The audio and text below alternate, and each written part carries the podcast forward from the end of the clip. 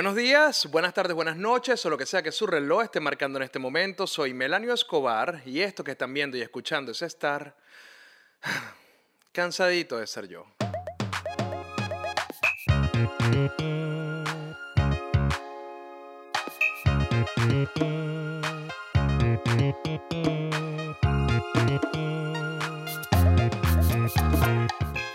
¿Ustedes sabían que el 50% es el número, es el porcentaje de impunidad en los Estados Unidos con respecto a los crímenes?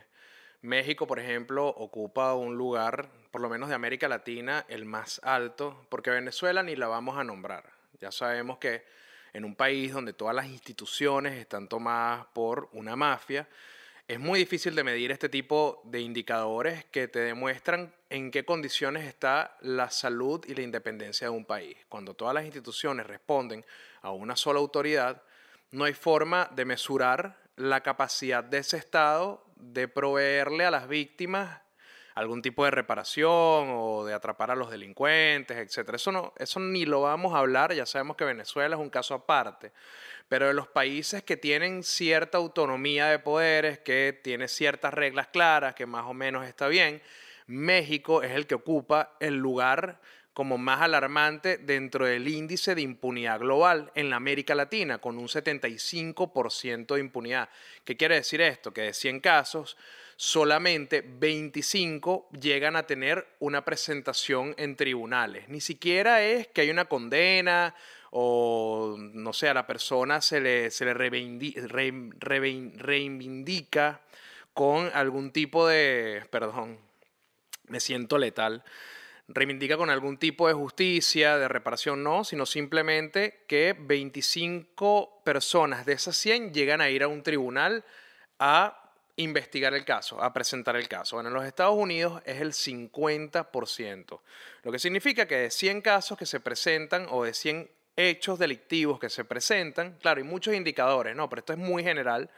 De 100, de 100 casos, solamente 50 llegan a tribunales. Nosotros tenemos una percepción de la justicia norteamericana como una de las más perfectas y resulta que para 2015, en, los indicadores globales ya del planeta entero, Croacia, imagínense, Croacia, yo creo que ni había pensado en nombrar este país dentro de ningún contexto, pues la verdad no manejamos mucha información sobre ellos, pero en este índice Croacia es uno de los que está mejores, tiene 25% de impunidad, eso quiere decir que de 100 casos, 75 llegan a tribunales y finalmente pueden tener una resolución. Y toda esta historia se, se las estoy diciendo porque me puse a ver Netflix el documental de, del caso de la familia Watts,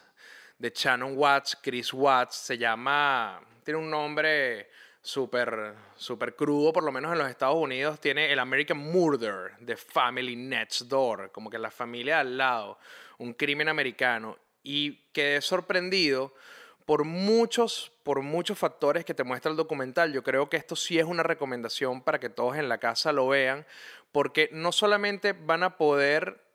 observar la forma en la que se plantea el caso, desde cómo sucedió, desde que antes que sucediera y, el resultado que tuvo, sino que también van a quedar bastante impresionados con, con el nivel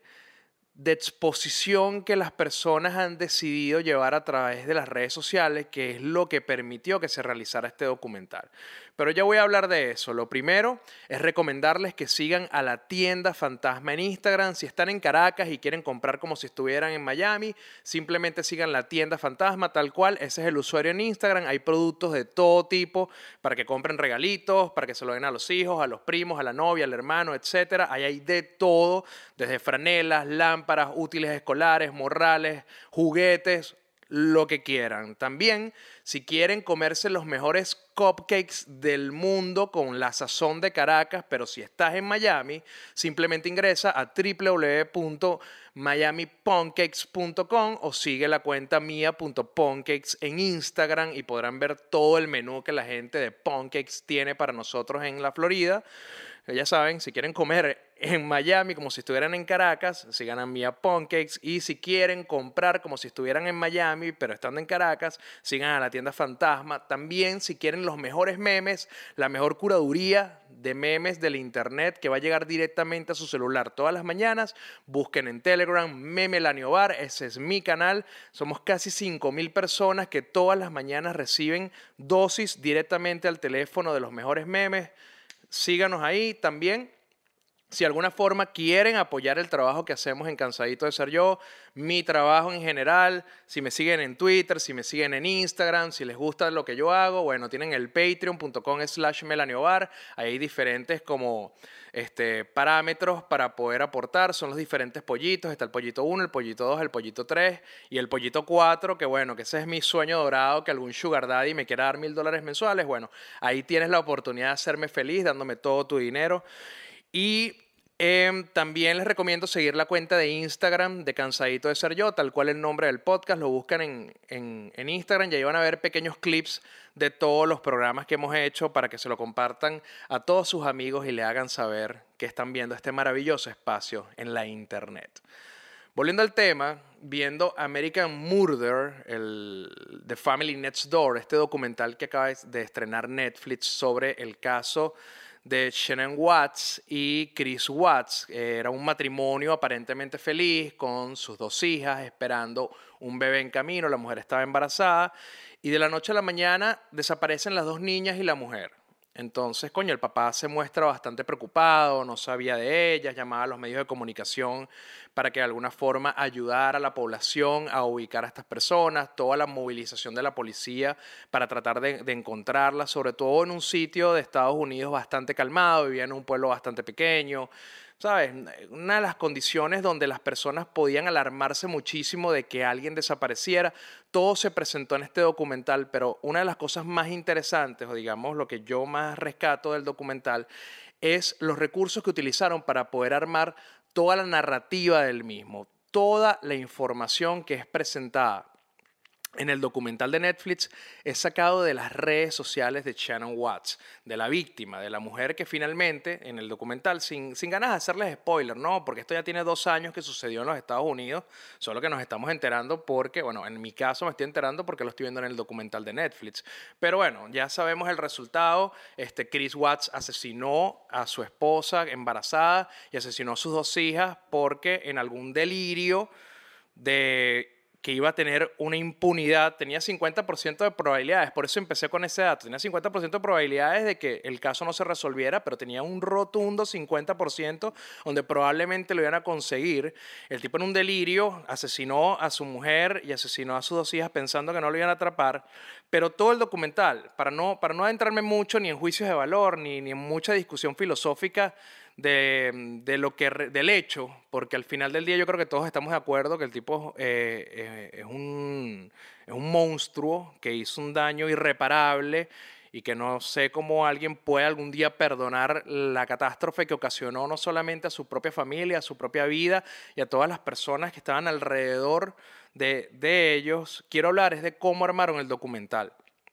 Básicamente, Toda la información que se presenta, que podemos ver en la pantalla, es el contenido de las redes sociales de Shannon Watts, de la víctima. Sus posts de Facebook, de Instagram, videos, fotografías. Una persona que grababa toda su intimidad y lo posteaba constantemente en las redes sociales. Y de hecho, si ustedes no sabían qué pasaba con su Facebook una vez que mueren, queda, si ustedes lo deciden así, como una especie de, recordatorio de la vida de fulano de tal que murió. Esto quiere decir que podemos todavía entrar al perfil de Facebook de Shannon Watts y ver las publicaciones que utilizaron para armar el documental e inclusive ir mucho más atrás en su vida y, y nos podemos adentrar en todo el registro que dejó de su día a día al punto de parecer completamente excesivo. Y eso, eso es algo que me hizo mucho trigger porque al contrario de ella, yo mantengo mucha discreción en mis redes sociales. Si bien yo comparto parte de mi intimidad, es decir, mis hijos, mi pareja, algunas actividades que hacemos, algunas otras no. Cuento un poquito, sobre todo aquí en el podcast he tenido un poquito más de apertura con, compartir cosas de más intimidad, solo si siento que mi experiencia o mi historia le aporta algo al tema y si a las personas que están viendo le va a servir de ayuda, pero no te voy a contar cualquier huevonada por simplemente contártelo. ¿no? Si yo les echara todos los cuentos de mi existencia, de todos los problemas que he pasado, aquí nos ponemos a llorar los dos o nos podemos cagar de la risa. Los resultados son muy variados porque me han pasado muchas vainas. Pero no lo creo conveniente y no lo creo necesario y ustedes no tienen por qué saber todo de mi existencia. Creo que una vez que tú empiezas a hacer mercado con tu vida y empiezas a vender tu privacidad,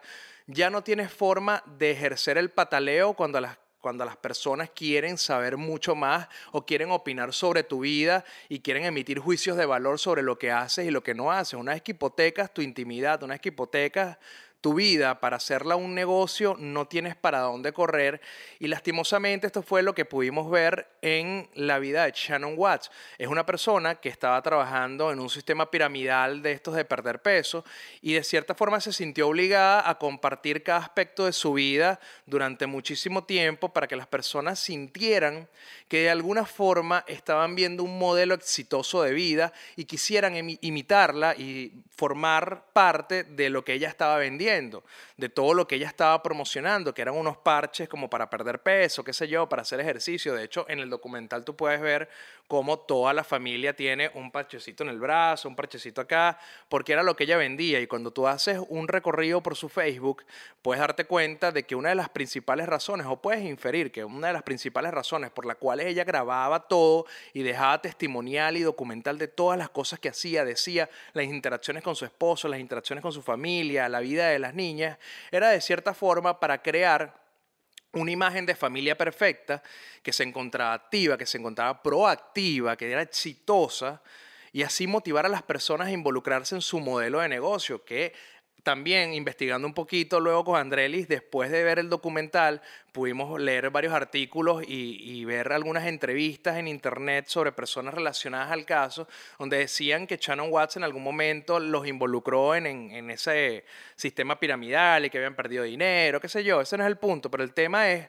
que lo que tú puedes percibir viendo las redes sociales de ella es que sobreexponía a la familia, sobreexponía su situación para crear esta sensación de, bienestar que al final del día era una pantalla, porque el resultado que vimos evidentemente fue decisión de Chris Watt hacer lo que, lo que hizo, pero cuando tú vas viendo la autopsia del documental, cuando estás viendo que se va desmenuzando, te das cuenta que lo que pasaba detrás de las cámaras no era esa familia perfecta e idónea y feliz que ella trataba de vender a través de todas sus publicaciones, sino que todo lo contrario, un matrimonio que tenía bastantes problemas, que estaban pasando por muchas etapas sumamente difíciles, que no había una comunicación real dentro de la pareja,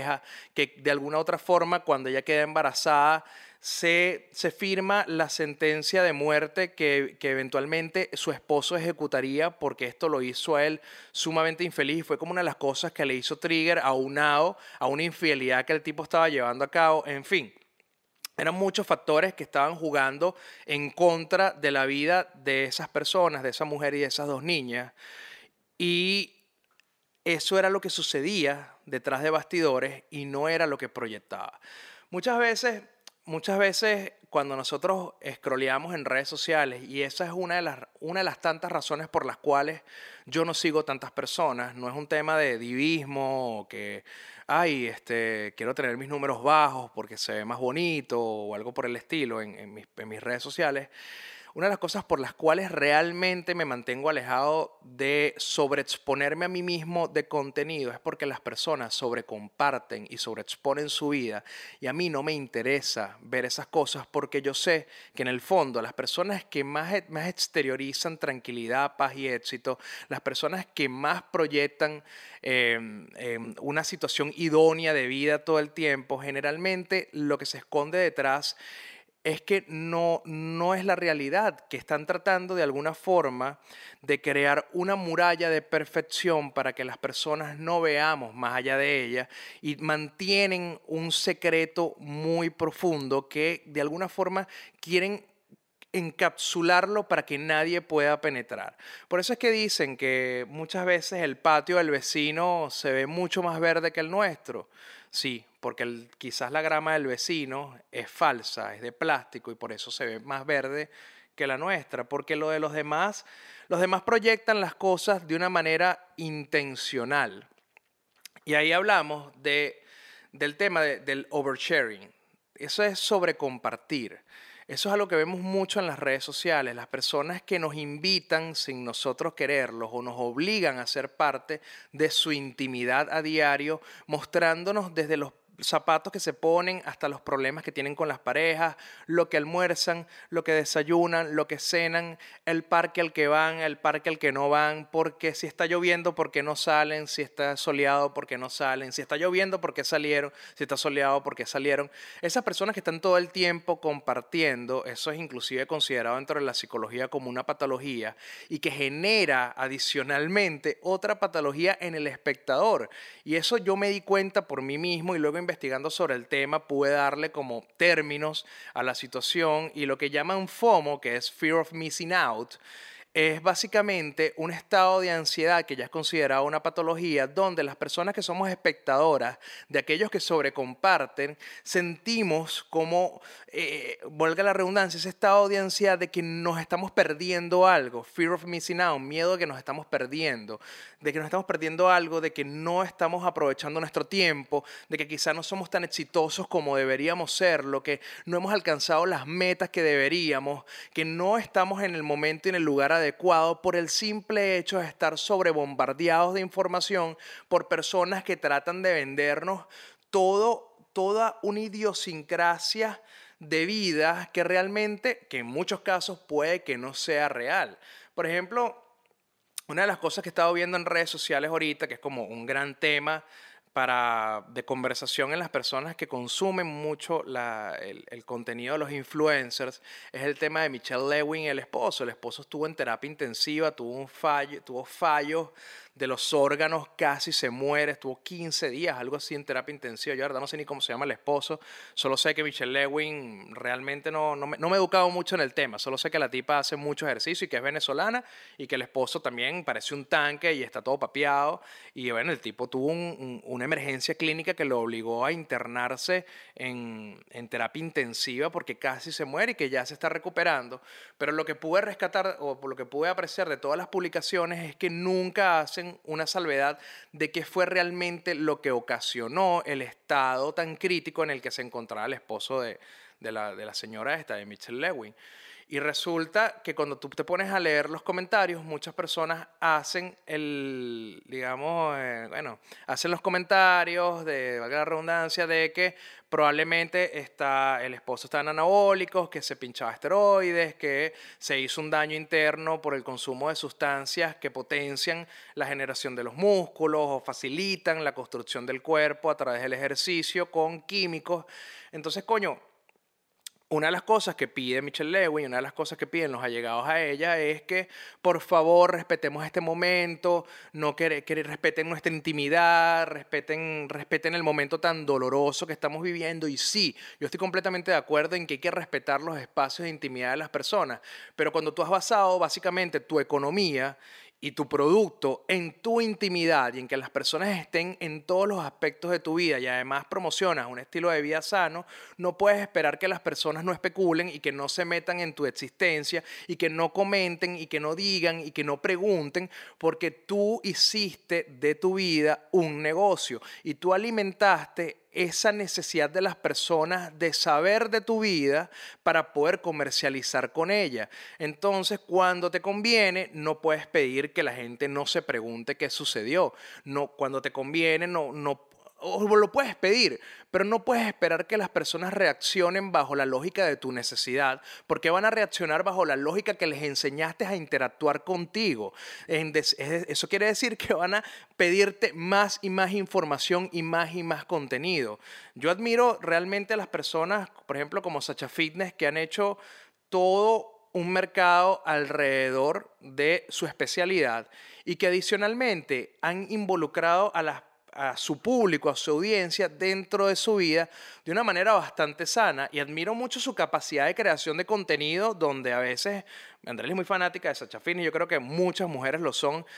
donde se, se, pone a ver las historias y son puntico, puntico, puntico, puntico, puntico. Yo hago cuatro cinco, cuando hago diez historias me siento que, que ya soy la máxima máquina de creación de contenidos y la veo a ella y me siento completamente contra el suelo porque me siento un fracasado, incapaz de generar lo mismo que ella. Y es una experta, yo la admiro muchísimo, pero cuando involucras a las personas dentro de tu vida de esa manera, yo siento que pierdes cierta cuota de privacidad que todos los seres humanos necesitamos, sobre todo en momentos difíciles como el que está atravesando Michelle Lewin y como muchas personas del espectáculo han tenido que atravesar momentos muy duros, como, el ahorita la, también John Legend, que, que, falleció su bebé nonato y, y bueno, lo expusieron en las redes sociales y eso generó una ola de comentarios negativos contra la mujer que, estaba atravesando uno de los momentos más difíciles como madre, como una madre puede pasar, y por el otro lado de, apoyo. Yo creo que, mira, sobre compartir es un tema que tiene dos vías. Puede ser muy positivo como puede generar aspectos muy negativos de las, uno de los comentarios más comunes en redes sociales, que, que, es cuando yo digo, coño, pero la gente de verdad, ¿dónde tiene el sentido común? Lo tiene bien metido en el estómago, porque es que, ¿por qué comentan este tipo de cosas? ¿Qué es lo que lleva a Vladimir a agarrar su teléfono y escribir estas barbaridades? ¿Por qué no se detienen cinco minutos a pensar un poco en el daño que pueden estar ocasionando con la conversación que están generando y con los comentarios que están emitiendo. ¿Dónde está el sentido común? ¿Dónde está la empatía? Yo creo que la, empatía es lo básico. Sobre todo cuando estrellas de la música o personas muy, muy, muy famosas de la farándula deciden salir del closet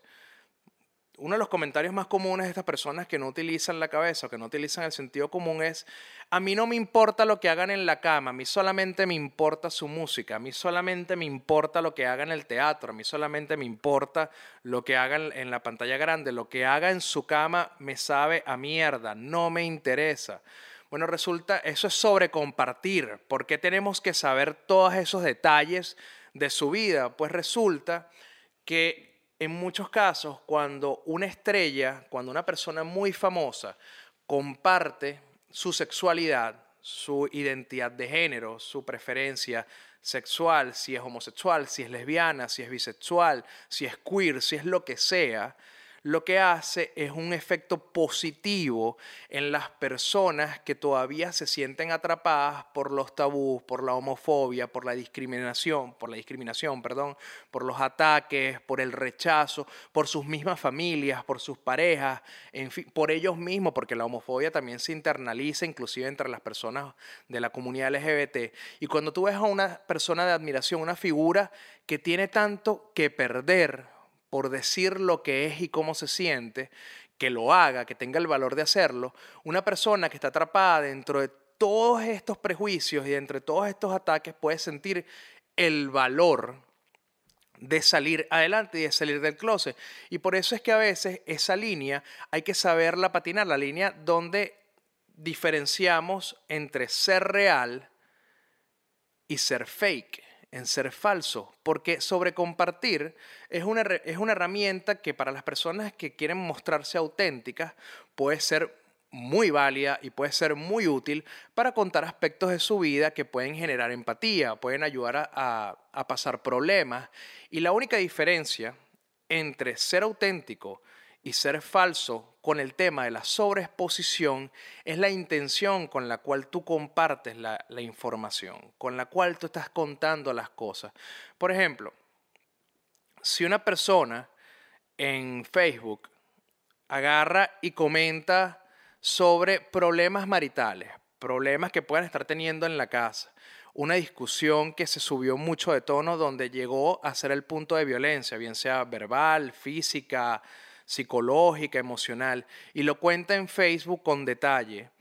puede tener dos intenciones y todo depende de cómo lo cuente. Una de las intenciones puede ser que a través de su experiencia otras personas que están atravesando por ese tipo de violencia sepan cómo reaccionar o sepan que no están solas o no están solos, que sepan identificar los patrones de abuso para que les sirva a la hora de una emergencia identificar lo que está sucediendo y poder actuar en consecuencia. Esa es una persona que está siendo auténtica, es una persona que está compartiendo o sobre compartiendo algo muy, muy íntimo en aras de ayudar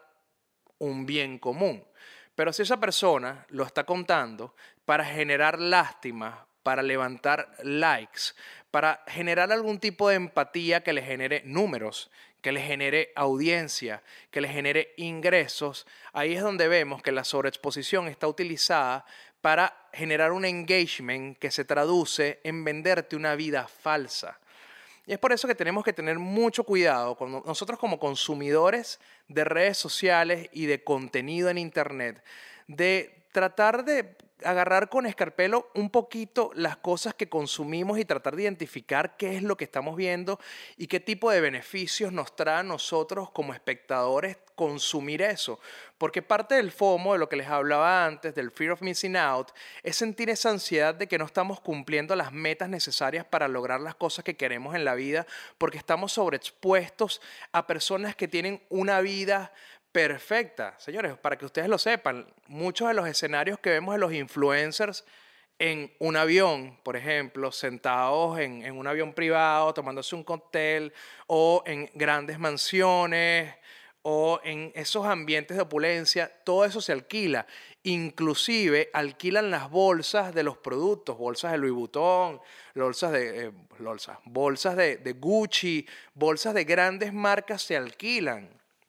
por unos cuantos dólares para sesiones de foto. Existen sets de tipo de televisión para que te tomes la foto como si estuvieras en un avión privado, tomándote un cóctel, que esa vaina de ser agua, ¿me entiendes? O sea, es una esquinita de un avión hecho en cualquier warehouse de Miami, donde se están tomando la foto. Entonces, coño, cuando vemos una persona de 23 años que tiene muchos números en, en redes sociales y nos muestra esa vida de opulencia y de logros. Las casas las alquilan para sesiones de foto y vemos esa, esa opulencia con la que viven y todo ese montaje y todo eso. Básicamente nos están vendiendo una vida de mentira que nos forza internamente a em,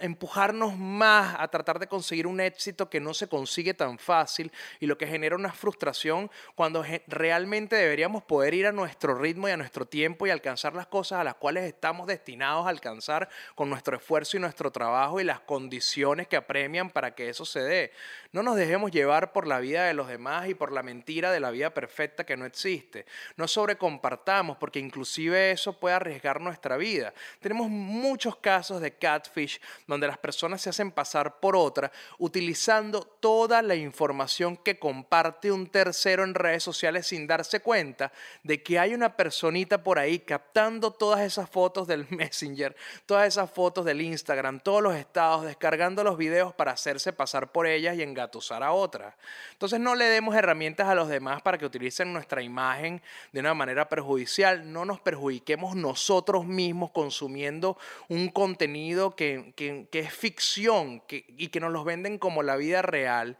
Y tratemos de minimizar lo que exponemos de nosotros mismos en las redes sociales porque no sabemos quién está consumiendo eso y con qué intenciones lo está haciendo. Una de las cosas que se las voy a recomendar porque ya cansadito se está acabando es que cuando estén en una situación traten de disfrutar el momento que están viviendo. Si van a un parque chévere, a todos nos gusta sacar fotografías y disfrutar de, de, la posteridad y guardar las cosas en el tiempo tomen una, dos, tres, cuatro fotos, ya, no saquen 15 fotos, no vayan a un concierto y lo vean a través de la cámara del celular, eso no tiene sentido. Cuando vayan a un concierto, vean a la banda, graben un pedacito para decir que fueron y lo suben a Instagram, chéverísimo, pero no graben el concierto completo en un teléfono, no seas estúpido. Además que más nunca lo vas a ver, son como los videos de mierda los 31 de diciembre grabando los fuegos artificiales. ¿Quién coño ve un video de fuegos artificiales? ¿Quién coño? Chao.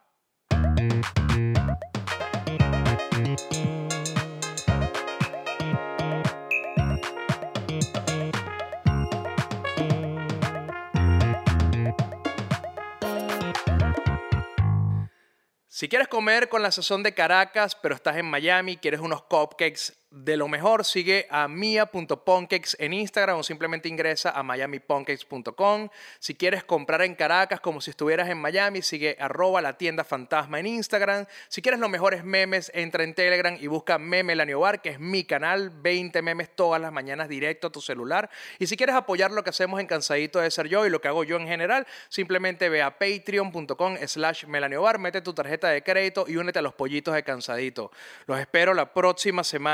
que venimos con más insight para que utilicemos más el cerebro y menos la estupidez.